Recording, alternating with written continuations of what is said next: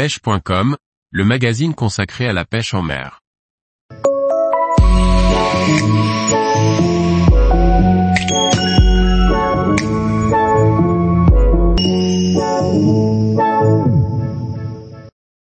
Les perles surfcasting flottantes, un atout majeur pour réussir. Par Olivier Lalouf. Il existe un petit accessoire très utilisé et très utile pour les montages surfcasting, les perles flottantes. Découvrez les avantages des perles flottantes et les différentes façons de les utiliser lors de vos sessions pêche.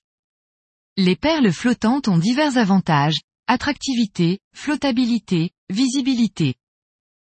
Un premier atout de cette perle flottante, en se décollant du fond, votre appât durera plus longtemps. Il ne sera donc pas grignoté par les crevettes et les crabes que vous pouvez trouver sur le fond du sable.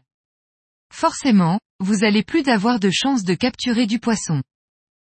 Un autre avantage de cette perle flottante, ça sera de pêcher différentes espèces de poissons.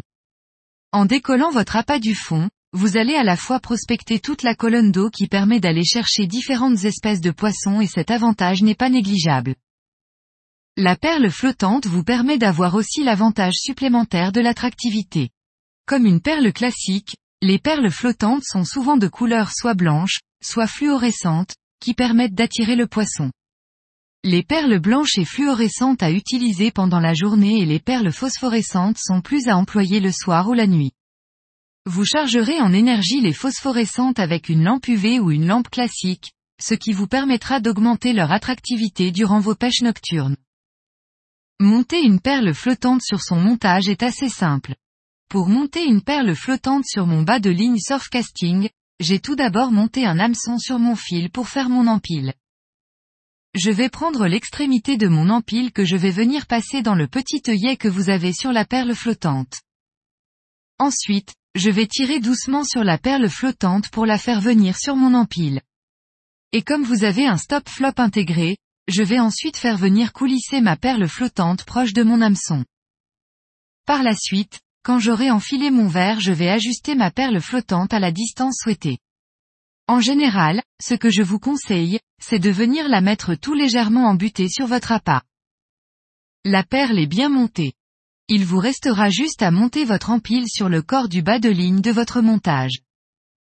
Dans la gamme que j'utilise, il existe deux tailles de perles la 15 mm et la 12 mm en quatre coloris, la perle jaune fluorescente, la blanche, la phosphorescente et la rouge fluorescente.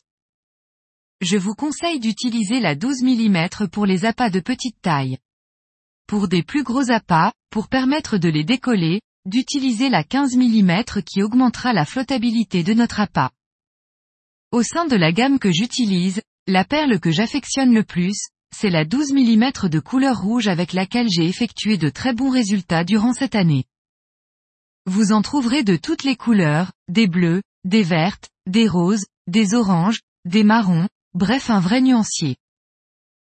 Tous les jours, retrouvez l'actualité sur le site pêche.com. Et n'oubliez pas de laisser 5 étoiles sur votre plateforme de podcast.